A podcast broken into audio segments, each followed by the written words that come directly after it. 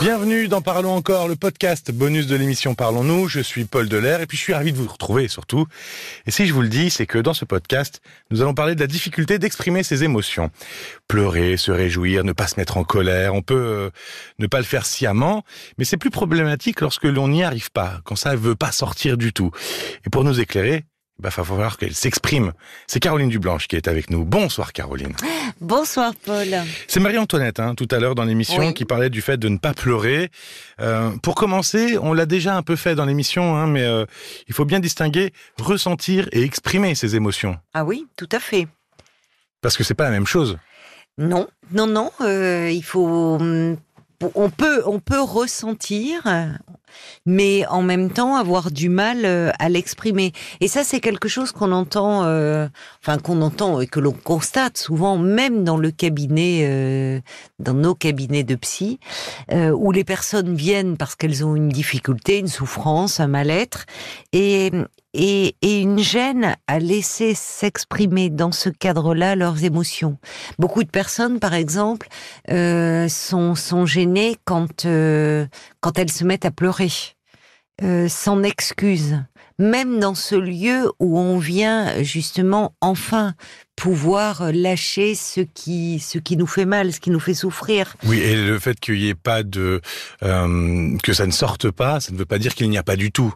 Ah non, pas du tout. Qu'il n'y ait pas de manifestation d'émotion, ça ne veut pas dire qu'il n'y a pas d'émotion. Non, mais c'est le, le, en fait, euh, c'est comme, c'est vécu, euh, ça peut être vécu comme une perte de contrôle, euh, comme si on avait honte de cela. Alors pourquoi est-ce que certaines personnes n'arrivent pas du tout à exprimer leurs émotions?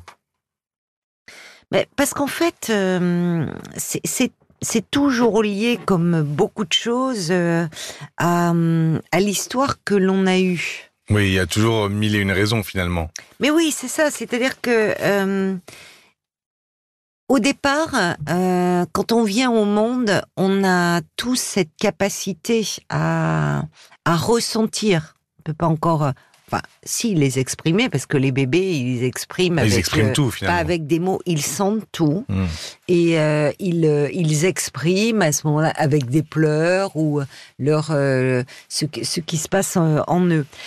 Mais le problème, c'est comment elles vont être accueillies traitées entre guillemets hmm. ces émotions par la famille dans lequel dans laquelle évolue l'enfant.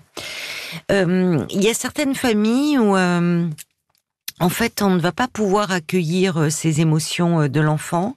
Il y a des familles où on ne parle pas, où quoi qu'il arrive, même dans des situations euh, difficiles, on serre les dents, où finalement s'exprimer, c'est un peu le never complain, never explain, quoi, de la reine d'Angleterre, de la monarchie. mais c'est pas, hum, c'est pas sans souffrance ce type d'éducation. Euh, parce que parce que euh, finalement c'est simplement mettre la poussière sous le tapis. C'est-à-dire qu'en fait euh, ces, ces émotions qui ne peuvent pas s'exprimer, on va mettre un couvercle dessus. Hmm. on va se couper d'elles. C'est comme si on coupait le son finalement, mais elles continuent à agir. Alors chez certaines personnes, elles peuvent être ce qu'on dit très émotives, qui peuvent être débordées finalement par un flot d'émotions qui va les assaillir, euh, qui va euh, euh, dont elles peuvent avoir honte parce que les, les, les leur faire perdre un peu le, contrôle d'elles-mêmes. Et chez d'autres, ça peut donner comme une forme d'insensibilité, comme si elles étaient coupées de, de leurs émotions, et, et, plus grave où elles pensent qu'elles n'ont même plus cette capacité à ressentir. Et ce qu'on voit chez certaines personnes qui disent j'arrive plus euh, enfin à pleurer même dans des situations tristes. Et puis qui vont être fauchés, cueillis par euh, euh, quelque chose au moment, enfin, ça peut être un film, oui, un qu'elles vont, elles vont fondre dans l'air, elles vont fondre dans l'âme de quelque chose qui paraît extérieur, hmm. mais qui va les percuter, réveiller en elles quelque chose d'enfoui ou ça peut être devant, euh, ça, peut être euh, la nature peut provoquer euh, cela, la la puissance de la nature, la beauté d'un paysage. je pense évidemment au coucher de soleil, mais il y a, y a quelque chose de quelque chose qui nous qui nous cueille quoi, qui nous bouleverse. Ça peut être certaines personnes qui apparemment vont être un peu paraître comme insensibles euh, vis-à-vis des autres êtres humains mhm. et qui vont développer une très grande sensibilité avec les animaux, voire une hypersensibilité.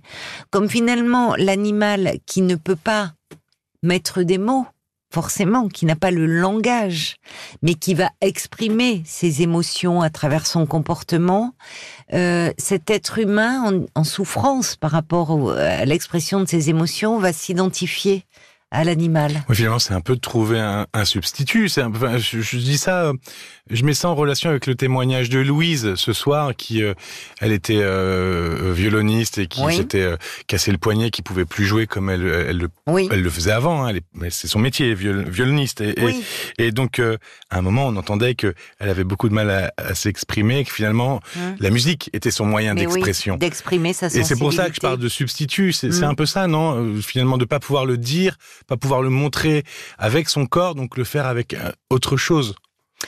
Oui, c'est-à-dire que l'émotion va se déplacer. Euh, ça peut être un paysage, ça peut être une émotion, quelque chose de spirituel. Il y a des gens, même non croyants, qui en rentrant dans une église, dans ce lieu, vont éprouver quelque chose de très fort. Ça peut être avec les animaux, ça peut être.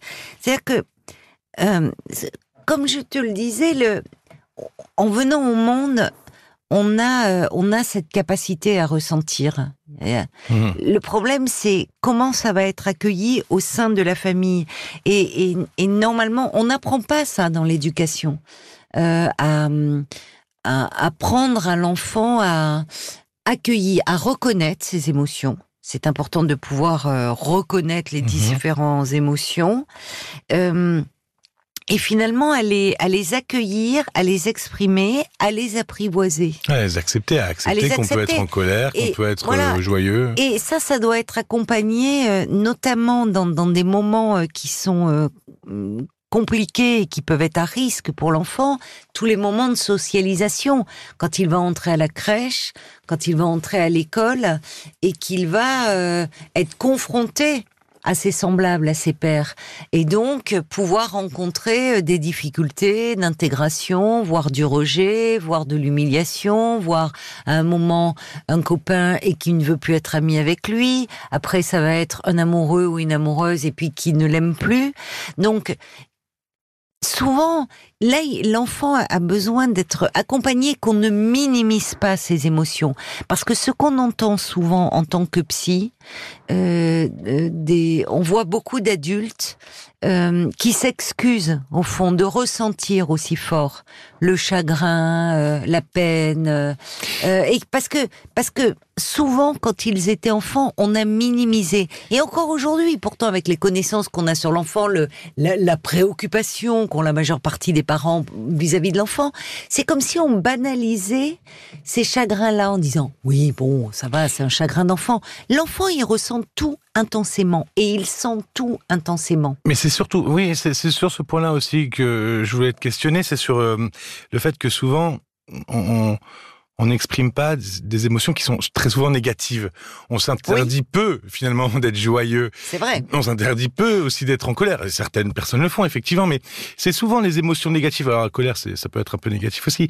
Mais, mais euh, c'est pleurer, c'est un signe de faiblesse. Oui, c'est associé à, cela, malheureusement, encore trop souvent. Et il y a des familles où on apprend cela. Donc très tôt, l'enfant, il intériorise. Qu'est-ce qu'il fait? Il, il tait en lui tout cela, toutes ces émotions.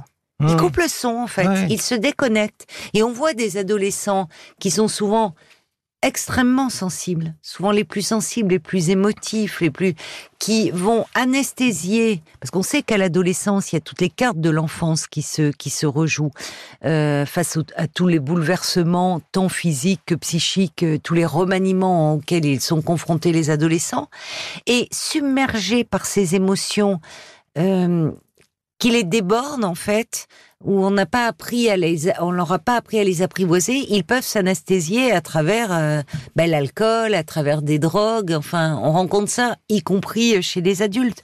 Toutes les émotions, en fait, qui ne peuvent pas s'exprimer. S'exprimer, c'est quoi? C'est mettre des mots, en fait. C'est-à-dire que c'est comme si on baillot, on mettait un baillon mhm. sur la bouche. Mais le corps, lui, va s'en faire le relais. Faut pas oublier que le corps, c'est le siège de nos émotions. Ouais, on- Parce que quand on dit oh, être touché, oh, il y a vraiment, euh, euh, ce film m'a touché, cette musique m'a touché. Ça dit d'une façon très parlante que c'est pas seulement notre tête, ça se joue pas seulement au niveau de la tête, ça Oui, se joue aussi dans le corps. C'est un ressenti, oui, un Oui, frisson, quelque ça. chose comme ça. Et l'émotion, elle s'imprime dans notre corps. Quand ces émotions, elles ne peuvent trouver euh, le chemin de la parole ou que euh, il n'est pas possible de les exprimer, le corps va va va être euh, va développer son propre langage et peut somatiser. Non, mais bon. jusqu'à la somatisation, j'avais demandé, mais Ah, mais jusqu'à la somatisation. Enfin, on sait à quel point les, les maux de tête, les maux de dos, les troubles intestinaux, euh, la, euh, mais alors après, effectivement, l'anxiété, des maladies psychosomatiques, on est dans ce creuset comme ça de et où finalement il y a une expression qui, qui est un peu aujourd'hui communément utilisée, manger ses émotions. Finalement, les taire, quoi, les, les refouler. Ben, elles continuent leur chemin, mais parfois elles peuvent euh, prendre une tournure qui va, qui va nous, nous faire mal, parce que ce qui est refoulé entraîne souvent des problèmes euh, physiques. Alors dans les thérapies, justement, on apprend à mettre des mots, ben, certes sur son vécu, sur son histoire, mais aussi sur les émotions présentes qui accompagnaient ces vécus. Et souvent, tu as raison, on a peur, évidemment, de se confronter à quelque chose qui a été douloureux, parce que c'est puissant une émotion. Faut pas l'oublier. La joie, c'est très puissant. La joie, la colère, c'est quelque chose de très puissant. Donc, au fond, on a peur de cette puissance, mais c'est aussi ce qui fait ce qui nous rend vivants. Et, et tout ça pour dire que la thérapie, même si on parle de thérapie analytique, contrairement à ce que l'on pense, c'est pas un, seulement un travail intellectuel et cérébral. Oui, ça fait appel à la pensée, à la construction, au langage, mais ça part aussi du corps. Et par rapport à cela, pour des personnes qui ont du mal à exprimer leurs émotions, toutes les activités artistiques, on en parlait ce soir avec la musique, Louis, oui, qui était Louise, violoniste, Exactement. mais ça peut être le chant, faire partie Mmh. d'une chorale. Enfin, là, il y a quelque chose à travers ce souffle de libérer cette puissance Mmh. qui est en nous. Ça peut être l'écriture, ça peut être la sculpture. Donc, les, les activités artistiques ont souvent beaucoup de choses en rapport avec l'émotion. Et on le voit d'ailleurs à, à travers bah, les artistes Oui, en qui général. souvent des personnes qui ont qui ont beaucoup contenu, Hmm. refoulé, qui ont gardé une, une extrême sensibilité, pour ne pas dire émotivité, et qui peuvent l'exprimer justement, la canaliser à travers leur art. Bah, je vous dirais pas que je suis ému, hein, mais ça me fait un petit Non. quelque chose de vous laisser. Bah oui, c'est vrai. Et on va devoir se quitter, le podcast se termine. On se retrouve ce soir à 22h sur RTL ou euh, à n'importe quel moment, en podcast évidemment, sur l'appli RTL ou sur euh, votre fournisseur officiel de podcast. Et puis si vous souhaitez vous exprimer, vous, à 09 69 39 10 11 ou euh, parlons-nous rtl.fr. Ah oui, surtout exprimez-vous, euh, faites-nous part de toutes euh, vos émotions. Merci et bonne nuit Caroline. Bonne nuit, Paul. Merci à vous et à très vite. Prenez soin de vous. Parlons encore. Le podcast.